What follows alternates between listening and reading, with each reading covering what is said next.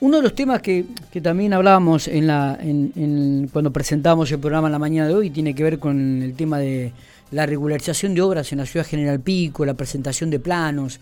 Y para hablar de este tema estamos en diálogo con Javier Caregio. Javier es el director de obras particulares del municipio de la ciudad General Pico y a quien le agradezco mucho estos minutos que tiene para estar en Infopico Radio. Javier, buen día. Buen día, Miguel, ¿cómo te va? Bueno, muy bien, muy bien. ¿Todo tranquilo? ¿Cómo andamos eso? Muy bien, trabajando como siempre. Bueno, eh, ¿cómo está el tema de los planos en General Pico? ¿La gente presenta en tiempo y forma? Eh, ¿qué, ¿qué, estadística manejan al respecto? Eh, contanos un poquitito, ¿cuáles son las dificultades que se le presenta a la gente que hay, por ejemplo, y hace un reclamo o presenta este, sus papeles correspondientes? Bueno, mira, yo te cuento porque la, Oficina de Obras Particulares hace un par de años que se viene informatizando, digitalizando, para tratar de ser más eficiente el servicio.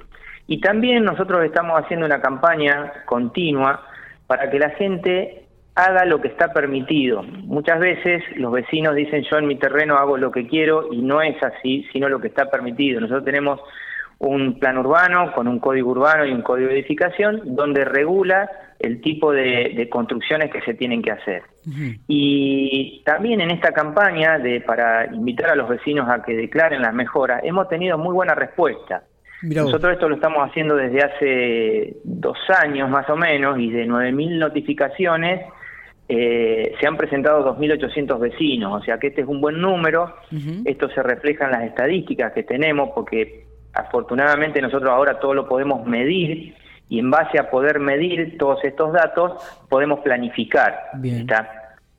Bien, Así que es muy buena la respuesta que hemos tenido. Eh, sí, eh, veía en un gráfico que estoy este, observando en estos momentos la cantidad de, mm. expedientes que se presentan mes a mes eh, y, te diría que a partir de, de, mitad de año del 2021 ha crecido sustancialmente esto. Sí, Sí, sí, sí, nosotros podemos medir, por ejemplo, y hacer una, una comparativa de las obras nuevas, está de, de las ampliaciones de la, de, y de los planos conforme a obra, que los planos conforme a obra son lo que declara, los, declaran los vecinos porque hicieron primero la construcción y después presentaron los planos. Nosotros siempre les decimos y les recordamos acá en Mostrador que les sale mucho más barato hacer las cosas bien ajustándose al código de edificación que hacer las cosas eh, de la manera que no corresponde.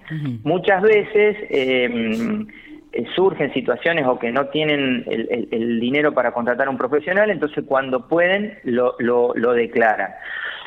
en este momento nosotros las notas que enviamos le decimos a los vecinos, mira, yo no te estoy intimando para que presentes el plano en, en, no sé, en un mes, dos meses, tres meses. Te estoy diciendo que detectamos una situación que es irregular cuando puedan, declaren, porque esto, cada vez que necesiten hacer un trámite con la vivienda, llámese, por ejemplo, eh, poner, hacer una sucesión, bien de familia, la compraventa de un inmueble, hacer una habilitación comercial, lo primero que se les pide es el plano actualizado. Y ahí le viene todo, digamos, todo el proceso todo junto. Entonces, los invitamos a regularizar en la medida que puedan y hagan la presentación correspondiente de los planos. Bien, bien. Esto, está bueno, está bueno saberlo a esto para que la gente lo tenga, lo tenga en cuenta también. Eh, sí, mira, Miguel, eh, perdóname. Eh, lo que también hay que resaltar es que cualquier modificación que se hace en una en una propiedad se cambia el valor al inmueble y por eso es lo que cambia la evaluación fiscal y en base a eso se cobra el impuesto inmobiliario y también hay una hay una hay una diferencia con respecto a ese tema.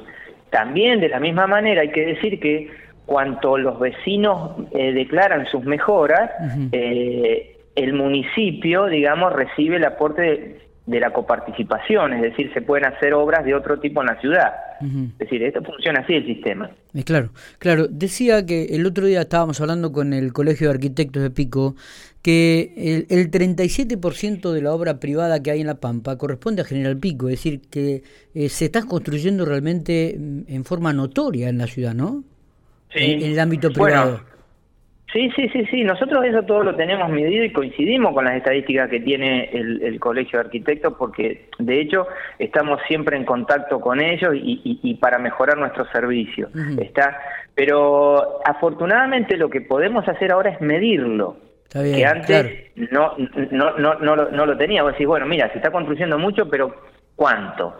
Lo que sí también podemos decir es que, eh, si bien nosotros esto que yo te compartí son el conteo de expedientes, eh, no quiere decir, a ver, ahí no está discriminado si, por ejemplo, no sé, en una, en, un, en una parcela se construyen, no sé, departamentos o, vivienda o, locales comerciales y todo eso.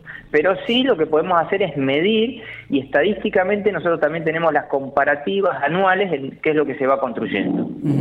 Eh, lo que estaba viendo que eh, en el mayor rango que, hay dentro de las estadísticas que ustedes mantienen es el, tema de conforme obra, ¿no? Eh, lo que vos decías, la cantidad de intimaciones que se han enviado y la respuesta que ha tenido el vecino para, para el municipio. Pero esto ha venido a poner blanco sobre negro un montón de situaciones, de por ejemplo, gente que tenía, eh, te cuento un poco primero cómo lo hacemos. Nosotros tenemos unas imágenes aéreas que nos proporcionó la Dirección General de Catastro de la provincia, y hacemos la, comparativa con el último plano presentado. Y ahí surgen un montón de, situaciones. Por ejemplo, gente que ha subdividido un terreno y no presentaron después los, planos de cada una de las parcelas, o gente que inició el trámite en su momento y no lo terminó y creía que lo tenía terminado. Es decir, un montón de cosas que le decimos a los vecinos, miren, nosotros detectamos que hay una situación que no está bien. A ver cómo es. Vénganse, acérquense, veamos qué es lo que tienen, qué es lo que tienen en su poder. Algunos se confunden con el plano de gas o el plano de cloacas y no es el plano municipal y creen que tienen todo todo al día, todo bien. Entonces, pero hemos tenido muy buena respuesta y los vecinos agradecen porque la información que le dan todos los chicos acá en el mostrador eh, es muy completa eh, y la gente se va muy conforme. Eh, ¿cuál, ¿Cuál es el... ¿Se puede conocer el valor de los trámites, este Javier? O los trámites, vos decías que varía, varía de acuerdo también, es cierto, a la cantidad de metros cuadrados construidos, pero... Eh, Exacto, sí. Si uno quiere comenzar a iniciar estos trámites, digo... Bueno, lo primero, lo primero que tienen que hacer es contratar a un profesional matriculado para que les gestione todos los trámites. Es decir, a un arquitecto, a un ingeniero o a un maestro mayor de obra. Ah, Entonces ellos se encargan de hacer todo. Después, los valores, obviamente los valores de lo que cobran los profesionales, eso está desregulado y cada uno eh, cobra lo que, lo, que quiere, eso está desregulado. Pero después las presentaciones acá eh, se contemplan por ejemplo, si tiene, es hasta determinada superficie es un monto, pasada esa superficie es otro monto, depende de los destinos de lo que han construido. Por ejemplo, no es lo mismo una galería que una, que una mm, eh, construcción cubierta, no es lo mismo una pileta. Cabe aclarar que las piletas también se declaran, las piletas estamos hablando de fibra y de material, no las piletas de lona, porque eso también le cambia el valor, el, valor al, al, al, terreno. ¿está? Entonces, después también la municipalidad ha fijado eh, eh, distintos planes de pago para que también, digamos, sea una alternativa al poder regularizar la situación. ¿Está? O sea que eh, las alternativas están, las alternativas están. Entonces lo que le pedimos a los vecinos es que se acerquen. Perfecto. me decían que se habían enviado 9.000 este, intimaciones, que habían respondido unas 2.800. ¿Se continúa con esto del envío de intimaciones? Sí, sí, eso, Sí, eso es una tarea constante que ah, nosotros hacemos el monitoreo de toda la ciudad. Porque vos imagínate, yo siempre pongo el ejemplo, que cada uno, cada uno en su parcela hace un baño de más. ¿Está? Entonces, ¿qué pasa con la infraestructura instalada? Vos estás volcando el doble a una infraestructura que tiene una vida útil, que tiene un, está planificada para determinada capacidad.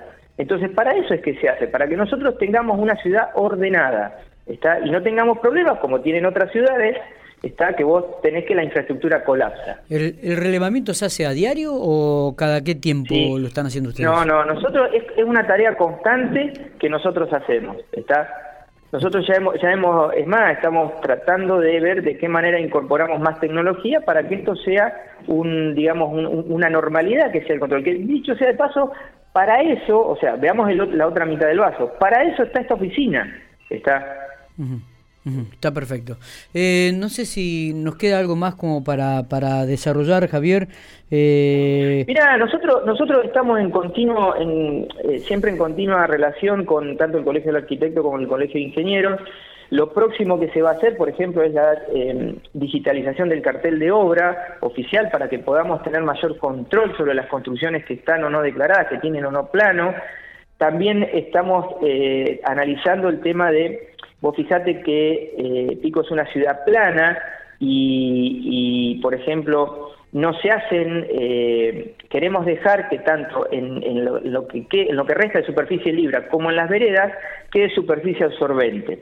Es decir, si nosotros impermeabilizamos todo el suelo, más el resto que se está, que se está pavimentando un montón, digamos, los, desagües, los desagües pluviales, el agua de lluvia, cada vez tenemos menor, menor infiltración. Entonces estamos analizando la posibilidad de poner algunos coeficientes, digamos, eso es un detalle técnico nada más, para que no se pueda impermeabilizar todo el suelo. ¿Está? Está perfecto. También es cierto que existen multas para aquellos que derraman agua al regar la vereda en la calle, ¿no? Es decir, por ahí. Sí, también, tratar, también, también vamos a tratar un poco de equilibrar esto también, porque si bueno, está bien, riego y se me cae agua a la, calle, pero estoy regando, no es que uno lo tira a propósito. Bueno, mira, también lo que lo que estamos trabajando en una campaña para poder, digamos, que el vecino mejore el espacio público, es decir, en, lo que es su incumbencia, ¿no? Por ejemplo, en las veredas. Hoy nos encontramos con veredas en mal estado, veredas que no están forestadas es decir, y, por la vereda transitamos todo, es decir, no es que solo, digamos, la accesibilidad se refiere a personas con discapacidad. Todo el mundo transita por las veredas, a ver, desde carritos con bebés, desde personas mayores, gente normal, es decir, queremos una ciudad, la accesibilidad trata de eso, que sea para todos. ¿está? Entonces, vamos a hacer hincapié en esas cosas también. Javier, gracias por, por estos minutos. Vamos a seguir atentos. Todo esto tiene que ver con las obras particulares. este, así que te agradecemos estos minutos. Abrazo grande. Otro para vos. Que tengas buen día. Buenos días.